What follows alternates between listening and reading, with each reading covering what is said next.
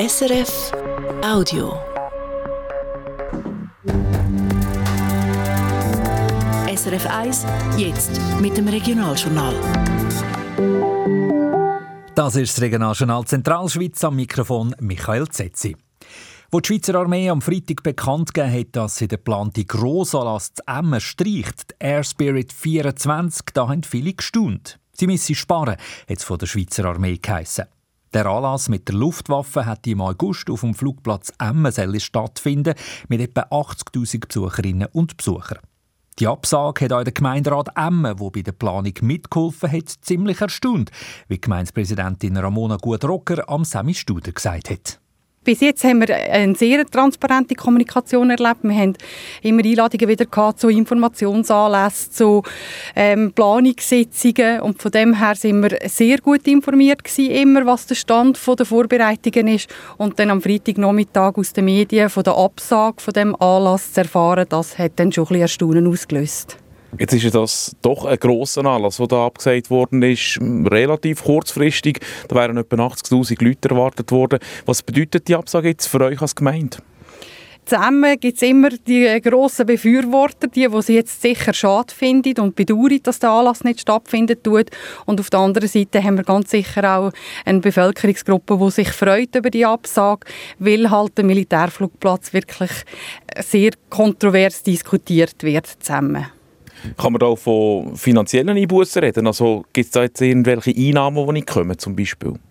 Äh, seitens Gemeinde hätten wir Billettsteuer können einnehmen ähm, für den Anlass und die empfallen jetzt natürlich. Es hat aber natürlich eine Wertschöpfung für die Gemeinde und auch für die, die Umgebung. Das geht jetzt auch ins Wasser. Genau, also es hat ähm, ein Hotel, wo ähm, ihre Zimmer schon vor oder reserviert haben und das fällt jetzt sicher weg, ja. Was habt ihr vielleicht von der Gemeinde her schon investiert, sei es an personellen Ressourcen oder an, an Geld?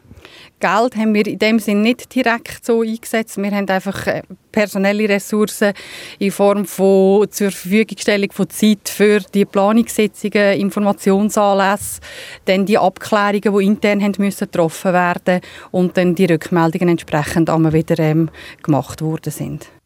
Die Emmer Gemeindepräsidentin Ramona Guter-Rocker zur Absage vom Fluganlass Air Spirit 24 von der Schweizer Armee. Vor gut einem Jahr hat das Bundesgericht entschieden, dass der Kanton Luzern den Lärmschutz an der Hauptstraße zwischen Kriens und Luzern nie muss beurteilen In der Zwischenzeit hat der Kanton neue Lärmmessungen gemacht und die zeigen, Grenzwerte werden überall überschritten. Mit dem habe er gerechnet, sagt Dominik Hertach. Der Geschäftsführer vom VCS Luzern ist als Privatkläger involviert in den Fall. Der Kanton muss jetzt reagieren, sagt er, und er hat eigentlich nur zwei Möglichkeiten. Tempo 30 und ein Belag, wo weniger Lärm mache. Meine Forderung ist eigentlich, dass der Kanton jetzt nach zehn Jahren Prozess wirklich schnell vorwärts macht und die Massnahmen rasch ergreift. Tempo 30 ist sehr schnell umsetzbar ein Lärmannbelag braucht ein bisschen mehr Zeit, aber auch der muss zeitnah eingebaut werden. Beim Kanton heisst auf Anfrage, man will die Resultate der Lärmanalyse zuerst noch genauer anschauen. Das Tempo-30-Thema bleibt auch in der Stadt Luzern aktuell. Es gibt Forderungen nach mehr Zonen, die verkehrsberuhigt sind. Der Quartierverein sammelt Unterschriften, damit der Lärmschutz verbessert wird.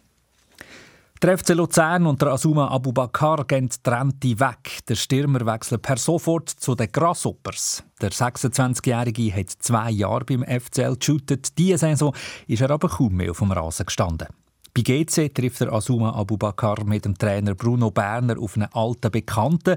Die beiden sind zwischen 2019 und 2021 zusammen beim SC Kriens in der Challenge League. Gewesen. Der Ruderer Jan Schäuble bekommt den Nidwaldner Sportpreis. In der letzten Saison ist der 24-jährige Hergis Wieler zusammen mit seinem Ruderpartner Raphael Ahumada aus der Westschweiz Vize-Weltmeister geworden und hat an der Europameisterschaft Gold gewonnen. Außerdem sind die beiden zum zweiten Mal Gesamtweltcup-Sieger geworden. Der Kanton Nidwalden vergibt den Sportpreis zum 17. Mal. 2021 zum Beispiel hat einen gewissen Marco Odermatt gewonnen. Er war gerade so richtig am Durchstarten. Der Preis der ist mit 5000 Franken dotiert. Und so sieht es aus mit dem Wetter heute in der Zentralschweiz. Bis auf etwa 500 Meter ob sie hat da und dort Nebel. Durch den Tag lässt sich der aber fast überall auf. Außerhalb vom Nebel ist es recht sonnig. Im Verlauf des Nachmittags aber kann es auch dichtere Wolken geben. Temperatur weiter oben recht mild. Auch höher oben wie Zandermatt oder Engelberg gibt es 9 Grad. Das war ein Podcast von SRF.